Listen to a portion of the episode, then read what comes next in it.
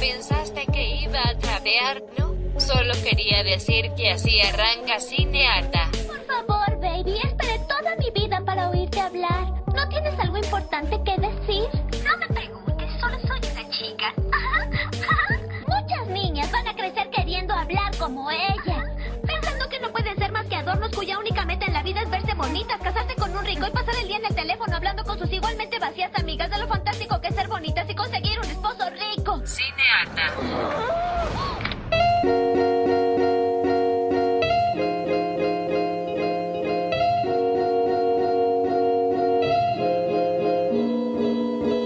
Aló, aló, aló. Mi nombre es Vita Andrada. Yo soy Natalia Ábalos. Y esta vez, Cinearta.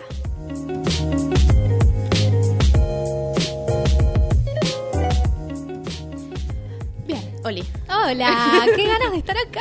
Sí, estamos manteniendo tipo una ansiedad, tipo quiero estar la- ella. Hablemos de cine, hablemos de cine. Bien. Em, estuve pensando en no decir bien, pero no se me ocurre otra palabra, así que escríbanos a arroba cinearta en Instagram si se les ocurre una palabra que sea bien, para Bien. ingresar a todas las secciones al aire.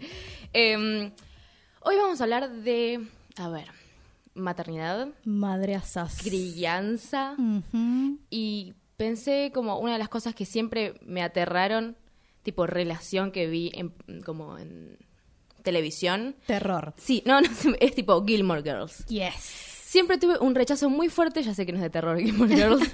Eh, lo vi como tan lejano y tan erróneo y tan como tóxica la relación entre ellas dos que no, no, no, no comparto. No sé cómo vos lo viste. Bueno, viste que eh, no es lo mismo verla ahora que cuando una tenía 15 años. Esta, esta serie salió entre el año 2000 y el año 2007. Yo estaba perfecta para ese momento, tenía 15 añitos cuando se estrenó, en plena adolescencia. Y bueno, ¿qué pasa cuando estás en ese momento? Odias a todo el mundo, incluida especialmente tu mamá, ¿no? Mami, te amo, te adoro con todo lo que me da el alma, pero bueno, fueron momentos difíciles la adolescencia. Y bueno, en ese momento todas queríamos tener una mamá como, como Lorelai, ¿viste? Pero yo vuelvo a decir, no vi la serie, por ende no puedo decir tipo, esto está mal. O sea, no. Pero recuerdo a mi madre muy obsesionada con esta serie. ¿Tu mamá? Claro, y queriendo ver esta serie conmigo, y era tipo, no, no es sana esa relación, porque yo nunca tuve esa relación tipo amistad con mi madre, entonces era tipo, esto no está bien. Me muero tu vieja queriendo mostrarte esta relación hermosa entre estas dos mujeres. ¿Es hermosa realmente? No, no lo es, Ah, para por eso, nada. vi- es re No, tóxica. no, tenías toda la razón del mundo. La verdad es que una cosa es verla a los 15 años, que te parece lo mejor del mundo que tu mamá sea tu mejor amiga, ¿viste? Que te deje hacer lo que querés y que te acompañe en tus sueños y qué sé yo, bla, bla, bla. bla. Pero ¿qué pasó? Eventualmente salió el revival, ¿viste? En el año Eso fue hace 2006, poco. en 2016, hace muy poquito tiempo, sacaron el revival. La plataforma roja produjo todo, todo este, este nuevo Sí, muy año, universo, sí. exactamente. Volvieron a reproducir el universo 10 años después de que había terminado la serie original. ¿Y? la hicieron re bien porque además colgaron todas las primeras temporadas para Bueno, que lo puedas obvio. ver todo al mismo tiempo. Y lo volví a ver y me di cuenta de que sí, era una cosa re tóxica, Victoria, por Dios. Me alegra mucho que, que recapacites. No, no, terrible. Al final le tuve que terminar dando la, la razón a mi vieja, que algo muy sabio que me dijo es, no puedo ser tu mamá y tu mejor amiga, y yo la odiaba tanto y tenía razón. Yo me di cuenta de eso a los 15 años. Muy Sí, bien, Vicky. de- Vicky del pasado, muy bien. Totalmente. La verdad es que está lindo para verla. Tenemos a Paladino que escribió esta serie igual que Eh, Mrs. Maisel, que hablamos la semana pasada. La verdad es que tienen diálogos muy copados, llenos de referencias cinéfilas que a mí me hacen muy bien, le hacen muy bien a mi corazón. Pero sí, tienen, eh, la verdad que líneas de historia que son muy complicadas. Esta madre al final tiene esta cosa de que te deja comer toda la comida chatarra que querés y habla en un idioma que los jóvenes podíamos entender, entender en ese momento, pero era re avasallante. Sí, porque Estaba además siento que es- como que intervenían mucho ellas dos total total en, sus en la vida de la otra, digamos. Entonces era tipo, no, Totalmente. se, pa- separen, señoras. Y había una cosa muy fuerte de no podés quedar embarazada como hice yo cuando tenía tu edad y te Ah, tuve de a ese vos. estigma. Estaba muy fuerte ese estigma, creo que iba muy con la época, porque se hablaba mucho del, adole- del embarazo adolescente en ese momento. Y Rory, Rory, la hija, viene a ocupar un poco como esta, este rol de la hija perfecta, ¿viste? Sí, sí, como sí. la que quería estudiar, quería ir a la universidad, qué sé yo, bla, bla, bla, bla. Pero al final terminamos descubriendo en el revival lo que le pasa a las nenas que quieren ser perfectas cuando tienen 15 años, como una que es de Virgo. Eh, y que te, te terminás yendo al tacho, ¿viste? A los 23 años te querés ir de joda, te querés coger al tipo que está casado y bueno, termina todo bastante mal. Igual me gusta como ese reality check, como ese Total. chequeo de la realidad. Bien, pero vamos a hablar un poco ahora de como crianzas en el cine, pero no, o sea, tóxicas, Ujú. pero no de la manera que nosotros pensaríamos. Voy a arrancar y va a ser mucho más fácil. Bien, voy a hablar de colmillos. Eh, Colmillos o Canino es una de las películas de Yargos Lántimos, que ya hablamos acá en Cinearta cuando hablamos de la favorita. Em, la traducción es rara porque es como Dogtooth, pero en realidad el nombre es en griego porque él es griego. Es como una de las primeras películas que él sale como a la fama por ha- haber hecho este tipo de películas. Se trata de una familia típica de cinco personas, madre, padre, hermana, hermana, hermano. Y los crían a ellos desde muy chiquitos con que hay una amenaza en el exterior y no pueden salir de esa casa. Ah, atrapados. Atrapadas en esa...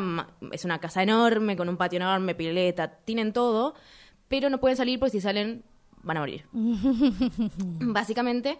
Y vos decís, ok, pero claro, ellos nacieron en ese contexto, entonces no tienen sensación ni idea de lo que pasa afuera. Por ejemplo, en un momento a uno de los chicos, estamos hablando de gente que debe tener 27 años, el otro debe tener 25 y la otra 22. O sea, ya son gente grande Sí, ya estamos grandes. vestidos siempre de blancos, como que ellos no tienen personalidad, no tienen nombres, es como hermana mayor, hermano del medio, hermana menor. O sea, no tienen nombres, no- por, en- por ende no pueden como describir o tratar de, de demostrar quiénes son porque no son nada, son, Claro. son gente que acata órdenes y la madre también es medio como súper vainilla porque también está como en esta doctrina de hagan lo que el padre dice. Mm. Que vos decís, se va a volver returbia porque no sé, yo pensé al principio cuando me contaron de la película como que iba a ser como más violenta. Sí, miedo. Pero la violencia en realidad arranca más por la parte de la no libertad, Ah, de la falta de decisión. Por ejemplo, en un momento están jugando con un, vuelvo a decir, 27 años, 25, con un juguetito de avión, lo tiran, pasan, pasa hacia el otro lado de la calle, pero a ponerle un metro de la puerta. Y le Y tienen que no. pedir al padre que salga en auto para que agarre ese avioncito que está en, en la calle y vuelva a entrar. Y ellos y los ves a los tres hermanos tipo mirando la puerta como no puedo pasar esta raya que me dijeron que me voy a morir. Eh, y obviamente es la parte que es como la más controversial, que es esta cosa de son gente ya grande con hormonas ajá. no, no expresadas, digamos, y empiezan a pasar cosas como que, por ejemplo, contratan a una chica para que se para que tenga como sesiones de sexo con el hermano grande, pero no con las hermanas menores. Ah, entonces viene gente de afuera una sola persona de afuera, que es obviamente el peligro de la película, a porque es, coger. pero a coger solamente con el chico. O sea, las- Mm. los deseos y las necesidades de las chicas, suerte, porque más son todas gente grande. ¿No caemos en el incesto entonces? Sí caemos en el incesto. Ah, yo sabía. Claramente esta película tendrían que haberla visto antes que yo hable, pero así es cada vez que yo hablo. ya tendrían que estar acostumbrados. Em, claro, como ella viene desde afuera, es el peligro en algún Claro, punto, porque sí. le pueden introducir un montón de ideas y de cosas y de películas, no sé, cualquier cosa. Y... Como nosotras. Claro, es un peligro para la sociedad. Y entonces ahí deciden que como fue un peligro porque pasó eso, se filtró un cierto tipo de información, Uh. una boludez igual, pero información. eh, acá Facundo desde el otro lado de la pecera me dice más o menos, bueno, no puedo contar toda la película, Eh, terminan haciendo un trato de que él elija qué hermana quiere tener relaciones. Ay, por favor. Pero ¿qué pasa? Nosotros nos ponemos mal, Sí, ellos no, porque ellos son como entes viviendo en una misma casa de que son chicos claro, tienen como una idea de familia, pero no tienen ni nombres. claro. Entonces, ellos no sienten ni vergüenza, ni odio, ni al contrario, en algún punto la terminan pasando bien porque se están descargando de alguna manera. Mm. No hay mucha más, no le dan tanta bola, es como más o menos al final, pero es eso, más el juzgamiento es desde el espectador, Total. más que ellos sintiéndose raro. Así que en un punto me gustó que no sea tipo tan obviamente violenta y cruda. Y además es Yorgos Lantimos, que yo adoro su dirección. Además es como todo súper mega pálido, como si no tuviese vida. Y tiene todos unos planos muy lindos. ¿Cómo explicar que es un plano lindo? No sé, vean la película Colmillos y van a ver lo que es un plano lindo. Hermoso. Sí, véanla. Eh, me gusta esto de que, de que explore el incesto, honestamente, porque si lo pensás... Pero sin que sea incesto. Justamente, ¿Entendés? justamente, porque es como la prohibición eh, elemental de cualquier sociedad, de la mayoría de las sociedades, pero no de todas. Si lo pensás, es una regla social en última instancia. No me quiero meter en esto. No, no, no. Nos Es vamos al otro podcast. Mal, totalmente. Yo vengo a hablar hoy de La Mujer, de Woman, una película del año 2011, violenta. Sí, está súper violenta. Claro, lo que no era violenta zarpada. can- canino. Exactamente. En realidad, La Mujer es una secuela de una película que se llamaba The Offspring, que es como la descendencia. O una banda muy mala del 2005. Eh, también, exactamente. Me pasó un montón que me aparecía la banda en la, en la investigación. La verdad que bastante molesto, pero no. La primera película de Offring del año 2009 es sobre una banda de caníbales, básicamente, que crecieron como familia afuera de la sociedad. Entonces generan este vínculo caníbal y se instalan cerca de pueblitos del norte de Estados Unidos y cada tanto atacan a sus vecinos y se los comen, ¿viste? Tranca. Como sí, tranca, pero es la vida que conocen en última instancia. La primera película de Offring, la verdad es que es muy violenta y no diría que la recomiendo porque no tiene nada especial, pero si te gusta lo gore, ahí vas a encontrar bastante. Pero por ahí conviene ver primero The Woman y, y después la anterior. No, ¿o no? yo recomendaría solamente ver The Woman, porque la verdad es que no necesitas conocer la historia anterior, aunque sí te puede dar curiosidad, como me pasó a mí. Pero en La Mujer lo que encontramos es a la última sobreviviente de este clan de caníbales que eh, queda sola de repente en medio del bosque y la captura un padre de familia, de una familia muy reconocida, muy prestigiosa y muy así como que parece re perfecta afuera. La secuestran y la encierran en un cobertizo pretendiendo civilizarla. Ok. La civilización te imaginarás que implica un montón de violencias y de a poco nos vamos dando cuenta de que este patriarca familiar genera sus propias viol- violencias al interior de su familia. Tenemos violencia sexual, tenemos violencia física, psicológica y si bien viene de una primer película que era bastante gore y acá vamos a tener elementos violentos y con sangre y con cosas así feas, eh, la verdad es que se trabaja mucho más con el ambiente, con la tensión, con el trabajo actoral, la verdad que está muy bien y en última instancia esta caníbal termina convirtiéndose en una figura maternal para estas otras niñas frente a lo que era la, la familia en la que ellas habían crecido. Y está como para pensar, ¿viste? ¿Cuál es la violencia más violenta? ¿El caníbal que creció sin Eso, conocer contexto, otra cosa? claro. Exactamente. ¿O la violencia patriarcal de la que al, al fin de cuentas somos todos parte? La verdad que imperdible para mí. Vamos a conclusión. Sí, hermoso. No sabría qué más decir. Pero bueno, mucha sangre y violencia, así que no es para cualquiera. Claro, obvio. Eh, lo vemos con cuidado, ¿sí? Bien, entonces, recomendamos. La pueden encontrar como Colmillos o como Canino de Yorgos Lántimos y The Woman.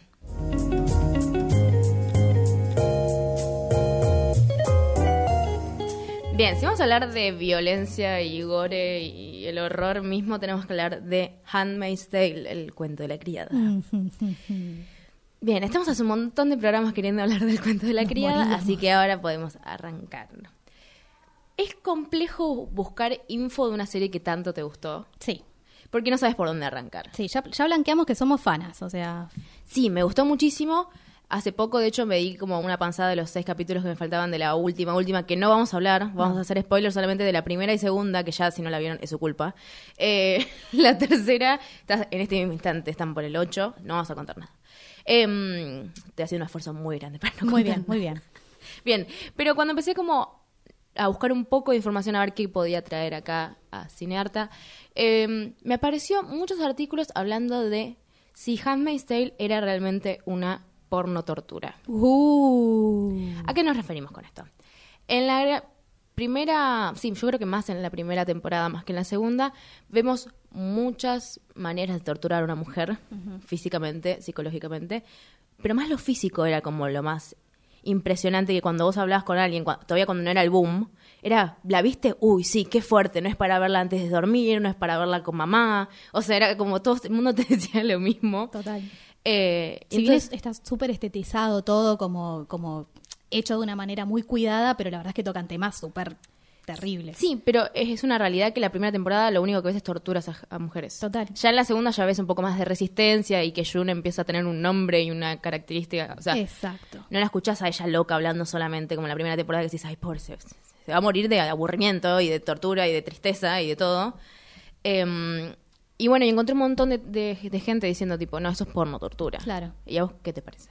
Eh, mira, a mí me parece que es importante que podamos reflexionar sobre las violencias que se ejercen sobre las mujeres, que está bueno que lo podamos hacer a través de contenidos que surgen de mujeres, que especialmente sean mujeres feministas, más allá de los debates que podamos Sí, tener obvio. frente al de feminismo de la autora, me parece que está bueno que lo podamos hacer y que para eh, porno de tortura hay muchísimo más, más. No hice la prueba, pero creo que si entras a alguna página porno y pones Handmaid's Tale, Ay, tengo miedo de que aparezca. No, qué miedo. No, bueno, pero hay un montón de gente que ve esas cosas. Bueno, capaz porno feminista con la Handmaid's Tale. Justamente. Bueno, entonces busqué cuál era la otra cara de que no sea porno tortura.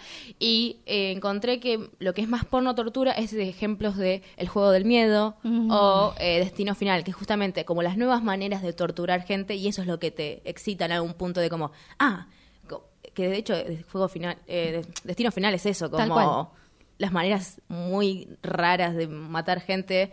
El que juego termina, miedo. que termina siendo gracioso. Igual el juego del miedo da más miedo, pero si querés también puede ser gracioso. Sí, sí, sí, sí, yo las veo Y dijeron como, no, eso es porno tortura. Tipo, ver cómo alguien la tortura sin ningún tipo de, ¿cómo se llama? Como de narrativa, de historia, de por qué. Y es una reflexión sobre esa violencia. Yo creo que Handmaid's Tale claramente viene a, a instalar el debate sobre las violencias que se ejercen sobre los cuerpos de las mujeres, cosa que no pase con el juego del miedo, claramente. Sí, además lo que me pareció interesante es que al principio cuando todo el mundo veía Handmaid's Tale era tipo, ¡ay, qué fuerte que es! Lo que viene a decir Margaret Atwood, que es la, La autora del autora libro. del libro que está basada en la primera y la segunda temporada, es que ella escribió en el setenta y pico, Eh, o sesenta. ochentas. Ah, mira, eh, que solamente había escrito cosas que habían sido reales. Como todos estos tipos de tortura o aislamiento o seccionar a las mujeres de cierta manera, habían sido todas cosas que ella o vivió o sabe desde el 1800, 1700. To- Tal cual, exactamente. De hecho, el libro fue escrito en el año 1985 y acá voy a poner un poco emocional, pero quiero destacar la importancia que tiene esta historia para nuestra propia historia como mujeres argentinas, porque esta historia está basada en gran parte en lo que fue la dictadura militar en, en- en este país hace 30 años y... y claramente aparece la narrativa de lo que es la apropiación de niñes, que fue muy fuerte en este país, pero también en muchos otros, y lo que es la violencia sexual como un- una herramienta de, de- en los periodos de guerra de sometimiento. Y de adoctrinamiento también. De adoctrinamiento, tal cual. 1985, que es cuando sale el libro, es el año en el que acá se están haciendo el juicio a las juntas, para que te des una idea. Y yo soy la orgullosa hija de dos sobrevivientes del terrorismo de Estado y la verdad es que he estado en contacto desde muy chiquita con lo que son las violencias que se ejercieron en ese momento. No ha sido fácil de procesar, pero definitivamente lo más difícil de procesar ha sido la violencia sexual que se ejerció sobre las mujeres. Pensá que en 35 años de juicios a los genocidas, recién en los últimos años empezamos a ver juicios que ponen sobre la mesa la violencia sexual que se ejerció en ese momento. Y la verdad es que es la primera vez en mi vida que veo un contenido audiovisual que me permita reflexionar sobre este tema. Yo creo que no, no es casual que a mí me guste tanto el gore, el terror, los psicópatas y demás, porque estamos tratando de encontrarle sentido a, estas- a estos lugares oscuros de la naturaleza humana. Y The Handmaid's me parece que eh, explora la otra cara, ¿viste? Como que casi que la puedo ver a mi vieja en cautiverio, te diría. Y podemos explorar cuáles son las estrategias que las mujeres tejen para poder sobrevivir esos, esos momentos. Se generan vínculos con quienes nos, nos están torturando, con quienes nos están...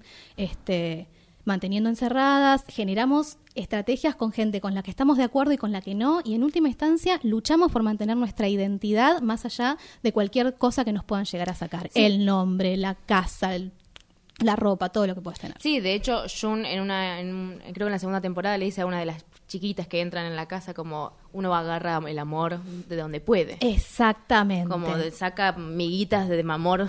Tal cual. La verdad es que no, no es que falten ejemplos audiovisuales sobre la historia de, de- de la dictadura No. argentina, pero lo que es la violencia contra la mujer en general termina cayendo mucho en el golpe bajo, ¿viste? La verdad es que en este lugar, en esta serie, yo sí puedo encontrar un lugar para la reflexión y para, para explorar esos temas. Y más ver que no es como el tipo de película tipo, no sé, Rey para Ribello, lo que sea, que es como una persona que es un forro y hace algo, sino tipo, es un sistema Totalmente. que todos contribuyen a que funcione perfectamente en algún punto. Eso es lo que más me gusta de esta historia porque tenemos este futuro distópico muy cercano porque lo plantean como que podría ser dentro de 5 o 10 años tranquilamente. Sí, eso es lo que me da un poco de miedo. Sí, mal. Podría ser como el próximo gobierno de Macri y Trump si es que no votamos bien este Ay, año. gente, vote bien, no Sí, por panchos. favor, se los pido. Pero bueno, tenemos justamente un Estado terrorista, ultracatólico. Es como el peor miedo de todas las mujeres y en este momento, cuando estamos hablando del aborto, del derecho sobre nuestros cuerpos, en contra de la violencia y demás, que se va al tacho si seguimos con este tipo de políticas. No, y que además yo pensaba como paralelismos hoy en día, por ejemplo, eh, la esposa de Coso. Ay, fue el nombre. sí. eh, no me va a salir el nombre, pero Bueno, sí. no, ahora lo voy a buscar. Eh, Me hace acordar mucho a Amalia Granata, digo, era una militante de el lugar de la mujer. De hecho, cuando vemos el flashback de ella, era una militante de que la mujer tenía que ser una incubadora y ayudar a este sistema que se estaba pudriendo por la contaminación ambiental a que crezcan nuevos niños. Entonces, en ese sentido fue tipo, ah, y hay personajes hoy en día, sí. Sí, O sea, no, totalmente. no es un futuro tan lejano y en algún punto me parece loco que esta mina haya escrito esto en los 80.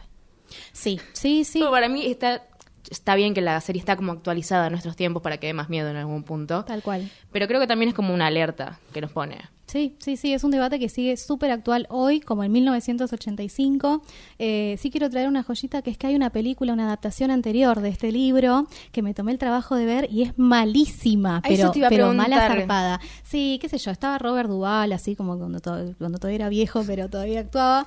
Este, pero no, la verdad que na- nada rescatable. Pero sabés que ya usan los mismos tonos de colores. Me llama la atención porque como que trataban de mantener la estética un poco. Es que la estética también es una manera sectorial a las mujeres. Digo, Total. la roja viviente que puede dar luz y dar vida, la azul más opaca que da orden, que mejor dicho, acata órdenes. Totalmente. Y la otra que es como marrón y verde, que es la militar verde, que de hecho dijeron que como que te- quería que fuera, me estoy hablando de las, de las tías, más que nada, Sí. eh, que querían que fuera como el uniforme nazi, por ejemplo. Claro. Son tipo dichos de realmente de la producción. El y luego- uniforme. Sí, el uniforme. Y luego las martas que fueran marrón como para que no las veas, o sea, que no te importen en algún punto porque son serviciales al sistema. Total. Em, quiero recomendar un podcast que es el Centro Rojo, que justamente habla capítulo por capítulo de Handmaid's Tale. Las amamos. Hacen altísimo laburo de analizar cada aspecto de esta serie. Eh, nada, se los mega recomiendo, son altas capas.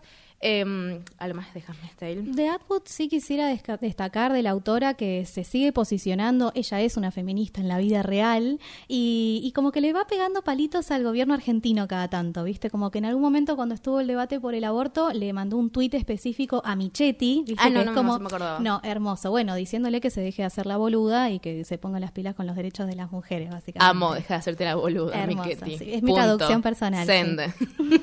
Twitter. Amo. Amo este, este mundo. Y al mismo tiempo lo odio porque veo que cada vez está más cerca de la situación de Handmaid's Tale y me da un poco de equity. Sí, pero ¿sabes qué? Si no aprendemos de nuestra historia, estamos condenadas a repetirla. Así que vean esta serie y salgamos a derrotar a los bastardos. Ah, me pareció haber visto un lindo bebito. ¿Dónde se esconde? Veo que desean sinceramente recuperar a sus hijos, pero tienen que aprender mucho sobre la paternidad.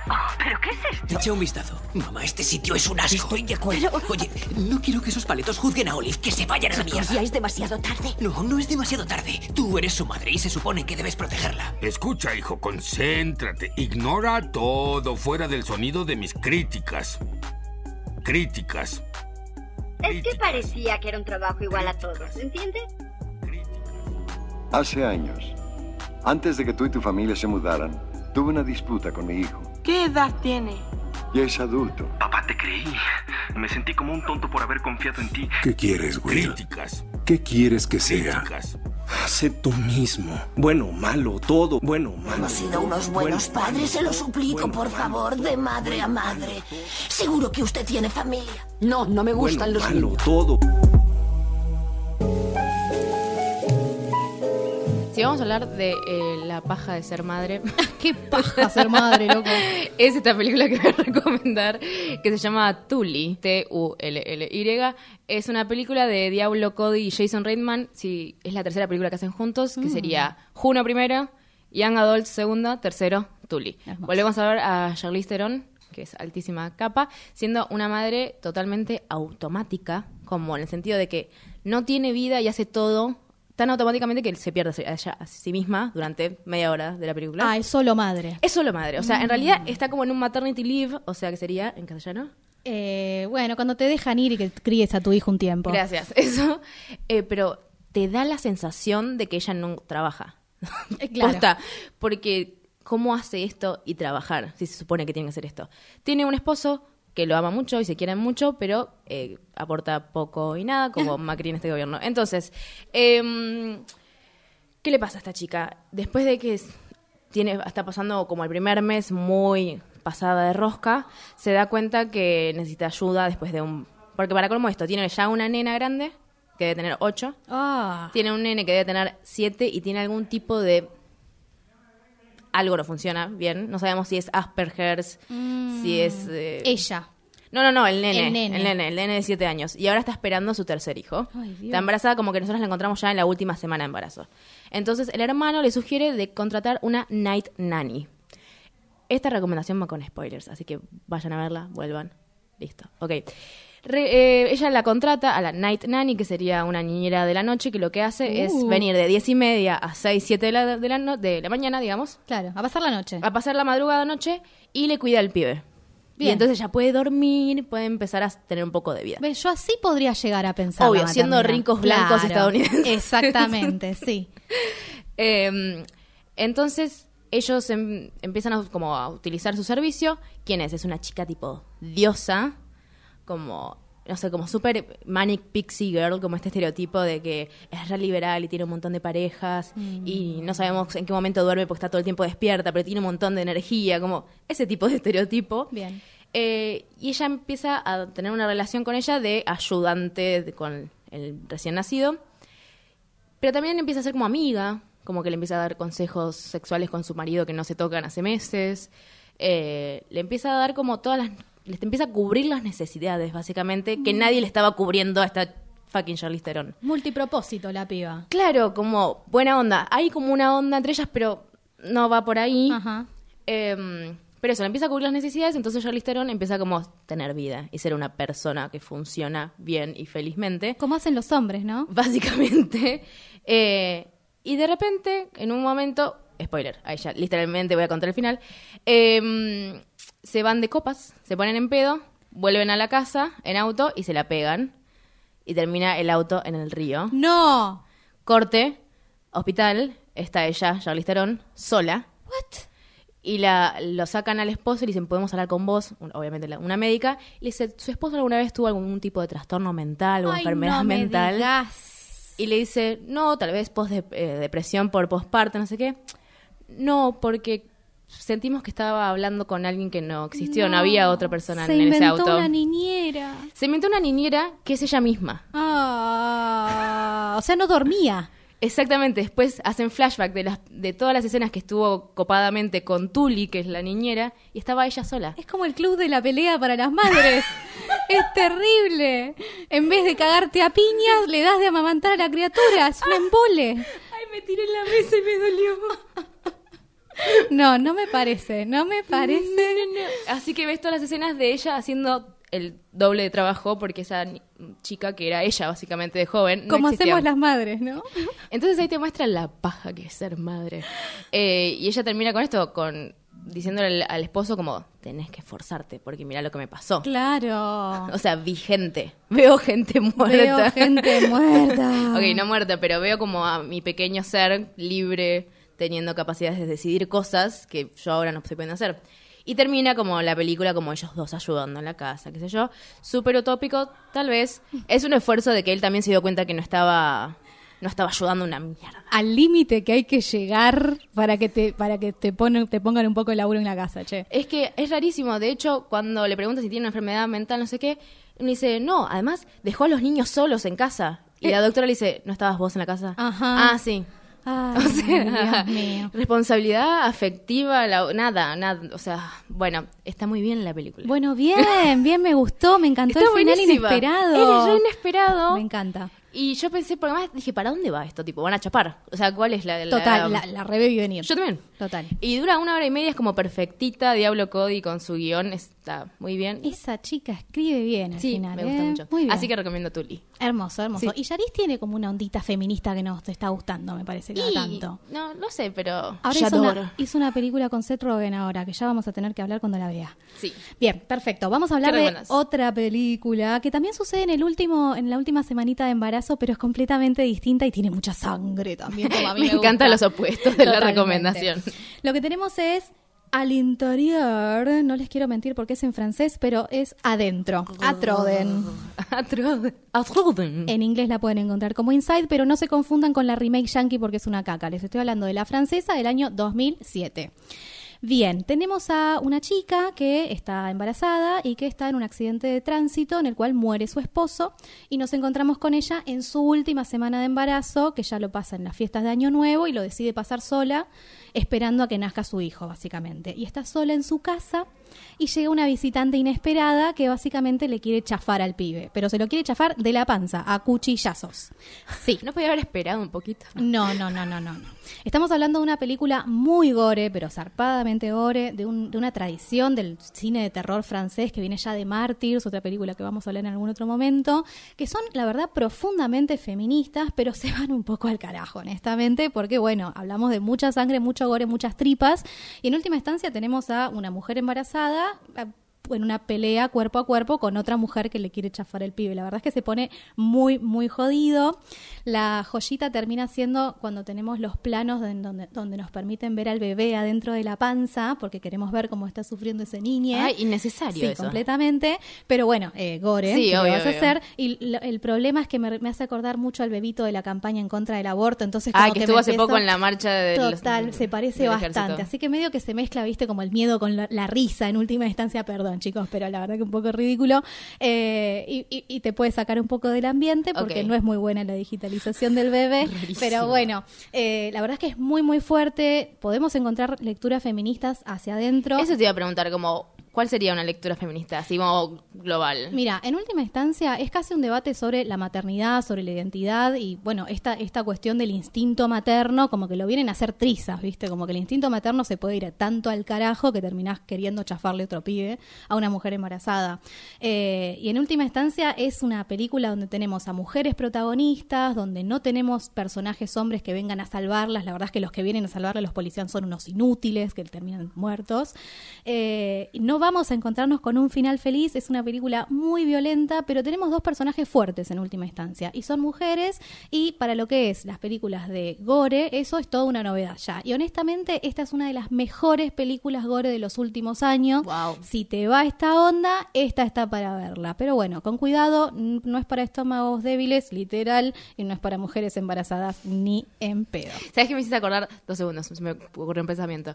Eh, cuando dijiste la, cuando ves al bebé ahí adentro, A Viviana Canosa mostrando de ecografías Tal en el congreso. cual. Bueno, es eso. Ese gente es el del mal. mismo. Bien, re- entonces recomendamos Tully y Inside.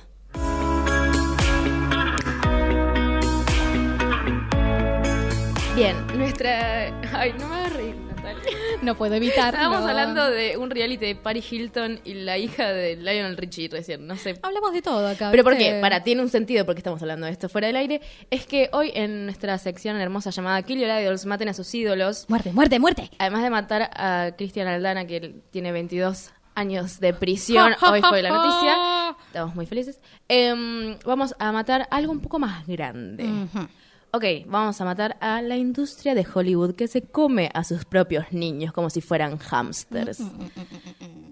Entre paréntesis, los hámsters se comen a sus propios hijos si no los separas. Hermoso, hermoso, me encanta. Clases de biología con Victoria. Por las dudas que no entendieran la analogía. Si pensamos rápidamente, ¿quién te sale? Amanda Bynes. A mí me sale Macaulay, Cul- Macaulay Culkin, que nunca supe ni escribirlo ni decirlo. A mí me sale, ¿quién más? Eh, Lindsay Lohan, seguro. Seguro. Recién dijimos a alguien más. Bueno, todo lo que era tipo Drew Paris Hilton, Barrymore, Drew Barrymore. La gran sobreviviente de Hollywood. Paris Hilton, sí, entra. Britney, sabemos que no está bien. No, pobrecita. Ok, ya no le diga si su familia dice que está bien. La pasamos mal con Alguien no está cuidando sus pelucas en los posteos de Instagram. Por favor, No, que por la cuide. Eh, pero no, ahora hablando en serio.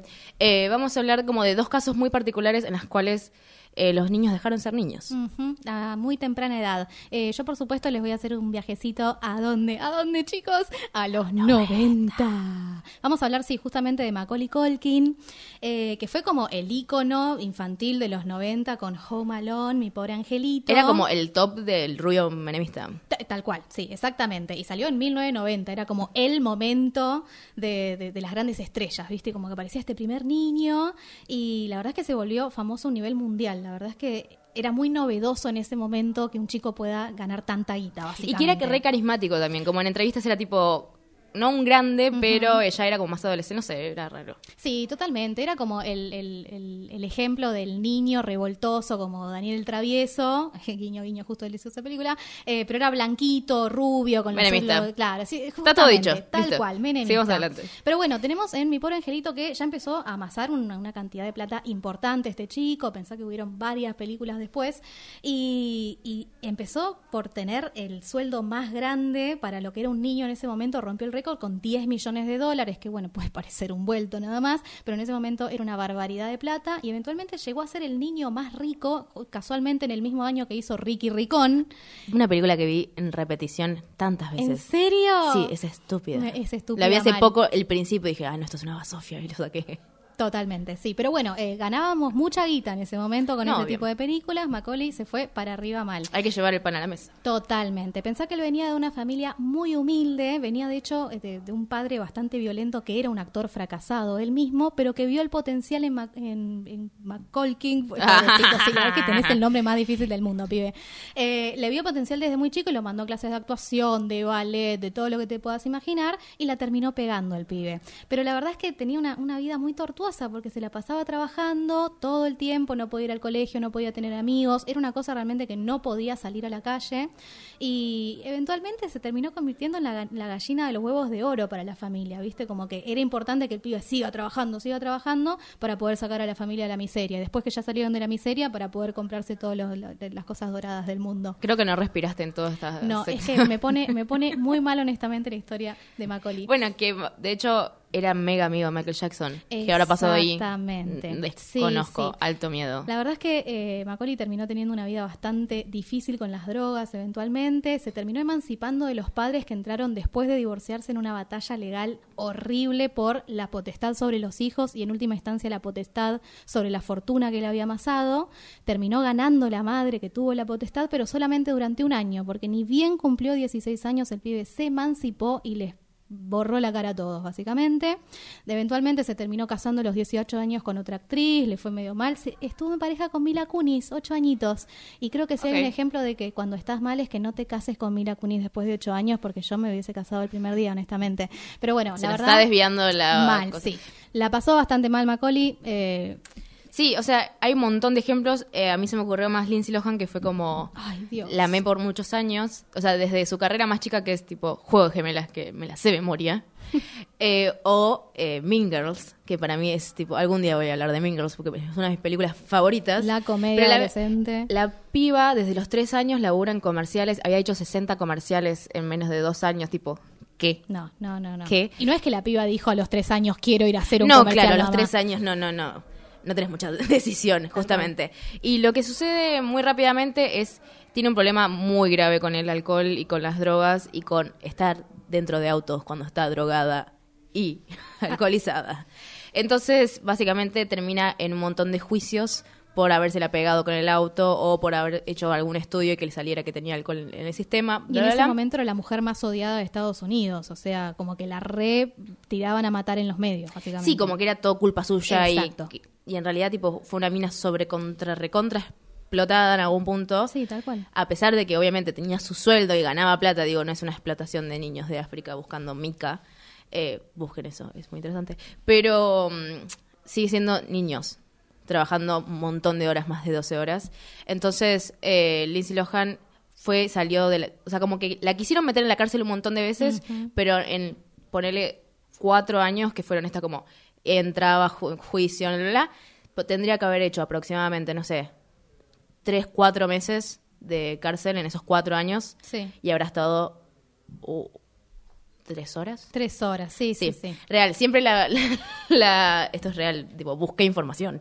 Em, decían como que había demasiada gente en la cárcel y no la podían tener, o pagaba una fianza enorme y millonaria. Claro, porque al negrito que te agarraste fumando porro en la esquina le vas a Obvio. decir que se queda afuera. Y ahora tiene eh, un lujoso lugar de playa en Grecia y hay un reality sobre eso. Dicen que ya está desocupado ese lugar, Me ¿eh? estás jodiendo. En serio, hay fotos Yo vi el que reality, está- empezó el año pasado. Pero parece que es todo todo para mostrar nomás, porque ahora hay fotos de que ya está desolado ese lugar, sí.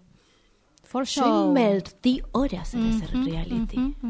Bueno, así que la que matamos hoy en Kiliolados, muy extraño salió esto, eh, es la industria que no deja a los niños ser niños. No coman niños, loco. Es, es fácil, no se coman a los niños. Bien, si vamos a hablar de eh, embarazos no deseados, vamos a, obviamente Nati va a ir con- por lo turbulento y violento y feo. Y después ir- terminamos bien. y Vamos a terminar bien, no se preocupen. Bueno, empezamos con una película argentina, eh, La Cena Blanca de Romina. La van a encontrar en cine.ar, por favor. No, no necesitas la plataforma roja, tenés este cine.ar hermoso donde puedes ver un montón de películas argentinas gratis. Solamente necesitas Wi-Fi. El caso de Romina Tejerina, este es un documental sobre ese caso. Y la verdad es que es muy turbulento. Tenemos una chica que quedó embarazada en San Pedro de Jujuy, producto de una violación de un amigo del padre, y transitó ese embarazo a escondidas durante nueve meses. Y cuando nació la nena en el baño de su casa, ella lo terminó matando porque solamente podía ver la cara de su violador en ese bebé. Muy terrible el caso. Al final, el violador en dos semanas hicieron un juicio súper rápido y lo terminaron dejando libre. Argentina Exactamente. Y Romina se terminó comiendo una condena de 14 años de prisión. Eventualmente salió un poquito antes, gracias a la lucha de los movimientos feministas. Pero en este documental podemos ver todas las organizaciones feministas que lucharon codo, codo cuerpo a cuerpo para que eso suceda. Y además podemos ver a todos los sectores de la comunidad súper conservadora de, de San Pedro de Jujuy, incluido el intendente, que es un hijo de Yuta, diciendo todo lo que pensaban al respecto. Horrible, honestamente, pero hay que verlo. Súper importante en este momento que tenemos el debate sobre el aborto sobre la mesa. Entonces, esa es la recomendación de La Cena Blanca de Romina. Y vamos a terminar un poco más light. Porque voy a recomendar algo al estilo de Crazy Ex. Es una serie que arrancó hace un par de años, van por la quinta temporada, esta ya es la última que está en este mismo instante al aire. Estamos hablando de Shane the Virgin, Shane la Virgen. ¿Por qué estamos hablando de embarazos no deseados? Porque ella la inseminan artificialmente pensando que estaban haciendo un pap. Dios, Dios. Esto es real. Terror. Pero esa es la parte como fantasía de series que tenés como que creer, digamos, que es el mismo procedimiento, cosa que no lo es. Cuestión, Jane atraviesa por una familia con una madre, como no adolescente, pero casi adolescente, tenía 17, sí, adolescente, sí. eh, con su noviecito de ese momento. Eh, tiene a una abuela súper religiosa, en el cual le dice que la virginidad es lo más importante que tiene, es como su atributo más importante como persona. Ay. Y Jane es súper religiosa y recatólica y le cree, y ahí empieza a tener su vida y decir como, ¿qué, qué hago con esto? Claro. Pero de repente queda embarazada y, y es virgen. Ay, Dios. Entonces dijo, ¿para qué coño estuve virgen tantos años? Al final estoy embarazada y va a terminar siendo madre. Bueno, es una serie que parece, como si te la cuento, medio extraña, pero es una de las series más feministas que hoy existen. Y es súper fácil de ver porque es como, de- es de tele, o sea, es una telenovela mexicana, o sea, tiene todos esos recursos. Hay un locutor, Claro. digamos, hay como cosas de, de, de- ¿cómo se llama? De efectos especiales, así como súper telenovelescos. Está la que se cae por las escaleras, está el no vidente, ¿viste? los estereotipos de una telenovela mexicana, pero yankees que viven en Florida. Eh, y, y es muy feminista en el sentido de que los personajes femeninos son los más importantes, son los que toman decisiones sobre su, su sexualidad, sobre su trabajo, sobre ese deseo de profesión. Em, de hecho, ella toma la decisión de tener este bebé eventualmente. ¿Puedo saber por qué? ¿Por ¿Cómo, qué qué? ¿Cómo decide tener el bebé? Es que ella se, al principio pensó que era simplemente un poroto, algo que le estaba creciendo, después dije como, no, es mío en algún punto, y ella termina decidiendo tenerlo. Por sus creencias religiosas, quizás. Claro, sí. Está bien. De igual hablan del aborto. decidir, Pueden decidir. Hablan como del aborto como una posibilidad. Perfecto. Pero yo ya estaba como que quería tenerlo y ya, ya sintió que era una persona. Perfecto. No, pero lo hablan, de hecho. eh. Está, está perfecto si nos plantean que podemos Claro, elegir. re, sí. Y además, eh, los personajes femeninos tienen mucha como sororidad entre ellos, digamos. A pesar de que estas tres generaciones de la familia Villanueva eh, son muy diferentes porque les pasaron cosas diferentes, no se terminan de juzgar. Mm. Terminan como acompañando pase lo que pase. Tomes la decisión a pesar de que yo esté en contra de tu decisión o no. Y eso está buenísimo poder verlo en un programa de televisión. Y rompen como el estereotipo de las familias mexicanas súper avasalladoras y, ¿no? Son como intensas, o sea, son como yo todo el tiempo, pero mexicanas. Pero sororidad, capaz. un Yo soy sorora. No, no, no, en el estereotipo mexicano. Vos sos No, ya sorora. sé, estoy jodiendo. Eh, sí, obviamente, pero por eso digo que es Aurora, porque tal vez no están de acuerdo con la decisión que estás tomando, pero te voy a bancar, pase lo que pase, porque somos familia. Ah. Y hay mucha esa sensación de lo que es la familia. Y por otro lado, eh, por ejemplo, en uno de los últimos capítulos que vimos, eh, la abuela, que era súper cristiana, qué sé yo, termina hablando de dildos. Ah. Y de tener, tipo, relaciones sexuales con un chabón. En la tercera edad. En la tercera edad Ay, tiene como amo. 70, supongo, aproximadamente. Y no, 60, y no hay 70. riesgo de quedar embarazada. Y no hay riesgo de quedar embarazada, pero también hablan de inmigración, hablan de cómo criar a un pibe con... Ella es tan religiosa y el padre no lo es, entonces cómo lo criás. Es, habla sobre diferentes tipos de ser madre, que está bueno, y diferentes tipos de ser familia. Digo, el núcleo, que son las Villanuevas, una cosa, eh, Rafael es otra cosa, o sea, como que hay diferentes tipos de maneras de querer al otro Claro. y de mostrar su interés por el otro. Y de maneras muy sanas. También hay personajes gays. Es como muchas cosas. Diversidad, me encanta, me encanta. Hay diversidad por cualquier lado que lo encuentres, digamos. Desde la parte feminista de todas las aristas. Presiento que es como Crazy Ex-Girlfriend, que la voy a terminar viendo las Sí, pero cinco cantar. temporadas, claro, pero sin cantar. O sea, lo que les cuesta a la gente de ver Crazy Ex, que es cantar, básicamente. En Shane the Virgin no cantan. Son cinco temporadas. Está muy bien. Eh, a mí me gusta mucho y la volvería a ver por segunda vez. Hermoso. o sea, imagínense la intensidad. Bien, esa entonces es mi última recomendación. Entonces recomendamos La Cena Blanca de Romina y Shane the Virgin. Nos estamos recontrayendo. Los amamos. Nos pueden encontrar en arroba cinearta en Spotify y en Instagram. Mi nombre es Vita Andrada. Soy Natalia Ábalos. Le agradecemos a Facundo Tapia por la coordinación, a la China Baldonado por la edición, a Facundo Sosa por la operación, a Radio Éter por el hermoso espacio que nos ceden. Y esto es una producción de Siga Bertov. Listo, nos vamos. Nos vamos. Bye, bye, bye, bye. Mua. Cine Arta. Mm-hmm.